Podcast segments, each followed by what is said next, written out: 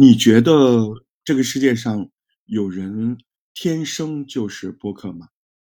我意思说的就是那种三四岁的小孩儿，他就会单播，真的。嗯，我是大石头，欢迎来到我的播客小课堂。嗯，这两天呢，就是都蜷缩在某个神秘的桃花岛。这个村子里的人特别好，特别友善。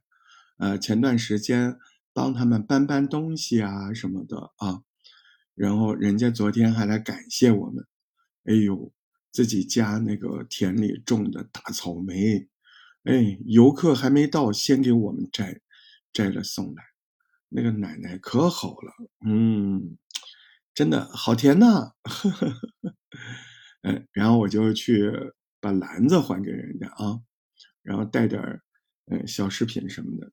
嗯，奶奶不在家，在楼上，也不是不在家。小孙子在那个一楼玩儿，那个小孙子啊，也挺孤单的，就是一个人啊在那玩儿。嗯，他说：“宝宝，你吃饭了吗？”然后他就说：“我没有吃饭，我妈妈一会儿回来就跟我吃饭。”嗯，他又问自己，他说：“那你今天要吃什么呢？”然后他又换了个角色，他说。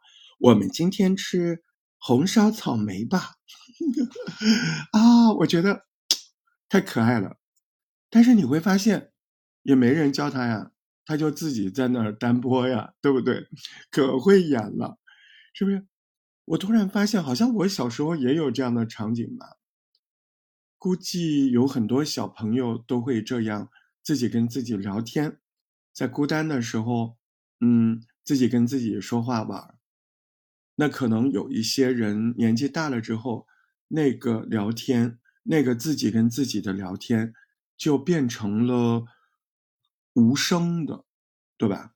就心里就是变成了心思，啊，你这个人有心思了啊。其实心思不就是压在心里的一些没有答案的思考吗？是不是这个过程？所以你看，讲到现在。我们就会一直觉得单播这个能力，它其实是与生俱来的，它其实是每个人都会的，不就自己跟自己说话吗？对吧？但可能呢，就是有些小伙伴他意识不强，或者说概念呢不准确，他一到话筒跟前，他喜欢扮播音员儿，这样吧，这就完蛋了。对不对？要不然他喜欢扮老师，反正他就不跟你聊天。所以呢，其实单播，你说有没有什么轻巧的办法、快捷的办法？有啊，你就是学会跟自己聊天。你把所有其他你可能认为的标准全部都抛掉，你首先自己跟自己聊天，这准没错啊。你只要听着，嗯，你就不为做节目，你就自己跟自己聊聊呗。啊，你问问自己，你觉得你自己昨天过得好不好？今天过得好不好？你问问你自己最近在担忧什么，对吧？你又在期待什么？不就这些吗？你问呢？问完你回答呀，是不是？我觉得这就是单播的开始啊。如果一个人说播客有没有基本功，嗯，奶奶家那个三岁的小孩他都会了。你怎么就不玩一玩呢？这多好玩啊！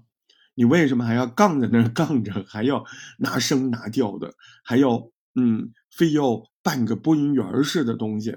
这不对啊！要不然就长篇大论拿在那读，你要不要脸呢？人家三岁的小孩都不用稿子，玩的可好了，到你这还要非要写一个什么书面的东西？你以为我们听不出来啊？奶奶家宝宝都觉得你演的不好，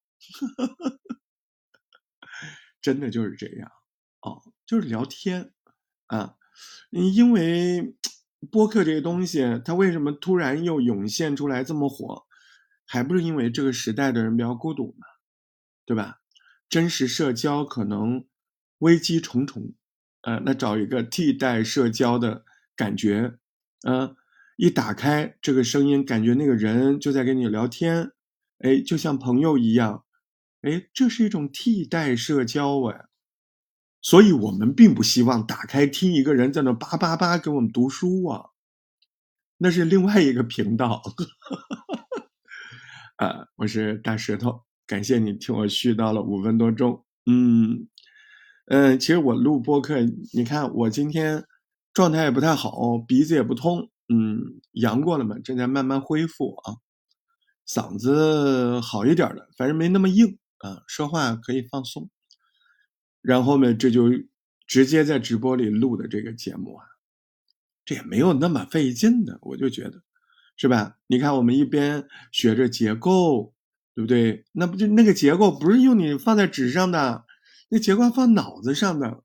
你看，我现在说着说着，我琢磨在什么呀？我琢磨要升华了，对不对？因为我心里知道这个节目我就想录这么长，那结尾是啥？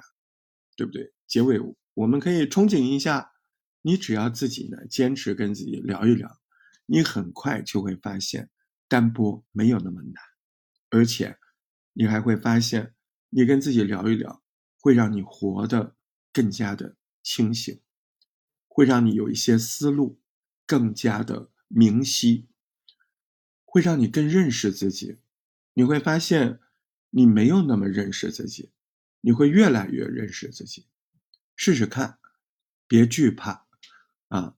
有个名人曾经说过，这个世界上你最怕见的人，可能就是。你心底那个真实的自己，其实没什么，勇敢一点，跟自己聊聊吧。